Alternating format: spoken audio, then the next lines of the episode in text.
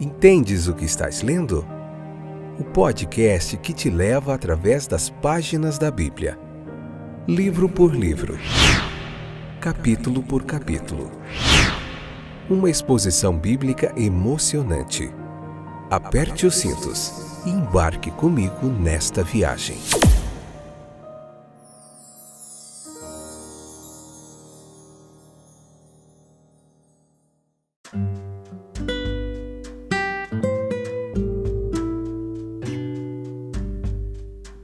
Olá, meus queridos amantes da palavra de Deus, apaixonados pelo conhecimento bíblico. Hoje é mais um dia especial, onde o Senhor nos concede essa rica oportunidade de aprendermos mais um pouquinho aqui no podcast. Entendes o que estás lendo? Espero que você esteja compreendendo aí. Você e os nossos vários e vários amigos que tem nos acompanhado em vários países deste planeta Terra, em vários estados e cidades do Brasil. Hoje nós chegamos a um capítulo muito legal, que é o capítulo 15 do Evangelho de Lucas, nessa quarta temporada. Hoje nós vamos ver o episódio primeiro, esse que é o episódio 317, o episódio primeiro do capítulo 15, tá? Que nós vamos ver em quatro partes onde nós veremos essas três parábolas, né, sobre a ovelha perdida, a dracma perdida, o filho perdido, e nós vamos tirar lições preciosas nessa pregação expositiva aqui da palavra de Deus, tá bom? Então não sai daí, leia o capítulo 15 do Evangelho de Lucas, convida mais gente e vamos juntos nessa comunidade que cresce a cada dia, interessados em aprender mais da palavra de Deus, tá bom? Então vamos lá. O próprio grande mestre, ele disse que as coisas que são altamente estimadas entre os homens, elas podem ser abomináveis aos olhos de Deus. E podemos seguramente assumir que a recíproca também desta proposição também é verdadeira. Certamente, nesta amarga acusação contra o nosso Senhor, nós percebemos agora o mais alto tributo que poderia ser pago a Ele. Não nos é fácil perceber a intensidade do sentimento aqui expresso. Os judeus argumentando a partir da verdade geral de que a santidade ela evita o contato com a culpa, supondo eles que quanto mais santo um homem fosse, mais escrupulosamente ele evitaria o pecador, e então assim eles concluíram que a última coisa que o homem mais santo de todos, Jesus, faria era ter comunhão com os pecadores a ponto de comer com eles. O seu ódio patriótico ao, ao publicano e sua repugnância moral para com o pecador os encheram de espanto ao vê-lo. Ao vê-lo, é, afirmava ele que afirmava ser o pró próprio Messias assumindo uma atitude positivamente amigável em relação a esses dois personagens intoleráveis. O seu erro foi, como o erro geralmente é, uma perversão da verdade. Eles não entenderam que o mesmo ser que tem a maior aversão ao pecado, ele pode ter e tem o mais terno anseio de coração para com o pecador, que aquele que repele totalmente um está misericordiosamente compassivo e pacientemente buscando e conquistando o outro, o pecador. Veja que assim os homens que de reconhecida piedade e pureza no tempo de nosso Senhor, eles falharam completamente em compreendê-lo. E trouxeram contra ele a acusação que poderia ser fatal para suas alegações, que ele estava tendo uma comunhão culpada com os párias da sociedade, considerados né, por eles. Então veja que naquela sua atitude, a ação que parecia aos seus contemporâneos tão indignas dele, nós encontramos o que constitui sua glória e sua coroa. Pois Cristo ele nos ensinou, tanto por sua vida quanto por sua palavra, que misturar-se com os pecadores para socorrê-los e salvá-los é o supremo ato de bondade. Quando o caráter de um homem ele está tão bem estabelecido que ele pode se dar ao luxo de fazê-lo sem sério risco para si mesmo ou para sua reputação. E quando assim fortalecido, bem armado de pureza, ele vai entre o criminoso, o vicioso e o profano, para que ele possa tirá-los dos lugares lamacentos em que estão vagando e colocar seus pés na rocha da justiça. Então ele faz a coisa mais nobre e divina que pode fazer. Foi exatamente isso que Jesus Cristo veio fazer. Ele veio buscar e salvar o que estava perdido. Era este princípio, meus queridos, que ele estava continuamente ilustrando. E nada, nada, absolutamente nada poderia indicar mais verdadeiramente a grandeza moral de seu espírito ou a bela beneficência de sua vida do que as palavras pelas quais ele se pro, ele procurou desonrá-lo. Esse homem recebe pecadores e come com eles. Há homens que sabem que são pecadores, mas não se importam.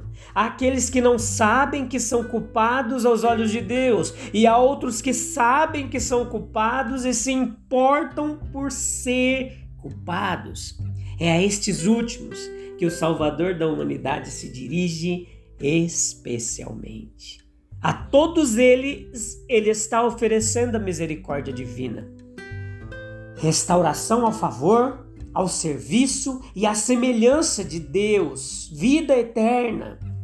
Em seus ouvidos podem cair estas palavras, destinadas a uma grave acusação, mas constituindo para a alma iluminada a mais bem-vinda nova. Este homem recebe pecadores. Há murmúrios na terra e alegria no céu quando um pecador se arrepende. Os publicanos e pecadores, eles se reuniram, se reuniram avidamente ao redor dele para ouvir as suas palavras ternas e salvadoras. Enquanto os respeitáveis fariseus e escribas olhavam para ele de longe com suspeita hipócrita. Então Jesus expõe suas críticas por uma trindade de parábolas que não tem igual na literatura. Três parábolas. A primeira representaria assim o cuidado pastoral do filho, a segunda, a solicitude materna do espírito pela restauração das almas perdidas ao tesouro celestial, e o terceiro, o anseio do pai de que os filhos pródigos pudessem voltar para casa. Consultando o comentário bíblico Bacon, Bacon ele nos ajuda aqui a entender é, como interpretar isso aqui de forma correta, essas três parábolas. Digo-vos assim: que haverá alegria no céu por um pecador que se arrepende mais do que por 99 justos que não necessitam de arrependimento. Esse versículo é a aplicação dessa primeira parábola, ou a conclusão do argumento. Jesus está dizendo que a sua atitude para com o perdido, ilustrada pela atitude do pastor, é um reflexo das reações no céu. Ele sente mais alegria pelo que se arrepende do que pelas 99 que não necessitam de arrependimento. Mas quem são os justos ou aqueles que não precisam de arrependimento? As 99 ovelhas dessa parábola. Lutero e outros, eles entendem que Jesus se refere àqueles que foram justificados pela graça de Deus como resultado de um arrependimento anterior. Van Oosterse está convencido de que Jesus está se referindo àqueles que se consideram justos, no caso os fariseus, por exemplo, que faziam parte da multidão a quem ele estava se direcionando e falando. Mas também há uma linha teológica e é possível que esses justos sejam os anjos, que também estavam somente ali assistindo. Visto, meus queridos, que Jesus estava respondendo à crítica dos escribas e fariseus, é mais provável que ele estivesse tomando emprestado a, term a terminologia deles. Eles dividiam a população judaica em pecadores e justos. Os justos eram aqueles que, na opinião deles, não necessitavam de arrependimento. Eles se colocavam nessa categoria. Jesus estava dizendo com efeito: vocês desprezam aqueles que vocês mesmos chamam de publicanos e pecadores, mas o céu se alegra mais pelo arrependimento de um destes do que por 99 de vocês, que, de acordo com as suas tendenciosas opini opiniões, não precisam de arrependimento. Ao interpretar qualquer parábola, meus queridos, nós devemos ter o cuidado de não fazer com que a parábola como um todo ou em seus detalhes se ajuste àquilo que nós pensamos, mas sim o significado do texto. Os versículos 4, 6, 8 e 9, é, nós vemos aqui que anjos eles pairam ao nosso redor. Com intenso interesse contemplam nossas vidas carregadas de pecado. Mas o mundo celestial, ele não contemplou o problema à distância e permitiu que os errantes morressem, não. Dois, em todos os eventos saíram do céu no interesse dos homens perdidos o Filho de Deus e o Espírito de Deus com toda a ternura. Duas pessoas da adorável Trindade surgiram como mensageiros para salvar os homens perdidos. Além disso, há multidões de anjos ministradores que exercem um ministério misterioso, mas real, e ajudam os herdeiros da salvação em seu lar de peregrinação, para os visitantes celestiais. No entanto, são colocados diante de nós nessas parábolas. Devemos, entretanto, dar a nossa atenção. Vamos lá. Presta atenção e anota aí. Ó. Primeiro, o bom pastor, ele segue a ovelha perdida pelas montanhas até o deserto, subindo as encostas rochosas, onde quer que as almas perdidas vaguem e estejam esperando para serem encontradas. Foi um trabalho árduo envolvia a troca do paraíso por este mundo deserto. E uma vida de privações e problemas de muitos tipos, e tudo isso para que a ovelha perdida pudesse ser encontrada e trazida para casa. Veja que a obra de Cristo ela foi abnegação e abnegação no mais alto grau. Ele teve que dar a vida pelo resgate das ovelhas. Segundo, o espírito diligente, como a dona de casa que vasculhou tão profundamente o pó da casa até encontrar o dinheiro perdido. E assim o espírito desce, procura no pó deste mundo as almas perdidas, para que as restitua ao tesouro celestial. Não há trabalho muito difícil ou muito buscado pelo espírito para empreender no resgate de nossas almas perdidas. Sim, a alegria do mundo celestial sobre as almas arrependidas é maior que a sua alegria pelos não caídos. No versículo 7 e 10. O nosso Senhor, ele representa a alegria do céu por um pecador arrependido, como maior do que a alegria por 99 seres não caídos. Nenhum anjo de luz em meio à sua glória sem pecado jamais causou tanto arrebatamento ao mundo celestial quanto um pecador que se arrepende e retorna a Deus. Gabriel, que está na presença de Deus, nunca ocasionou tanta alegria no céu. A criação do mundo foi um evento alegre, quando as estrelas da manhã cantaram juntas e todos os filhos de Deus gritaram de alegria. Mas isso não deve ser comparado com alegria por um pecador que se arrepende. A alegria dos anjos é sentida com mais sensatez cada vez que mais um é adicionado à companhia dos remidos. Os 99 já redimidos parecem ser esquecidos, quando com maravilha e alegria eles contemplam seu novo companheiro com quem esperam morar para sempre.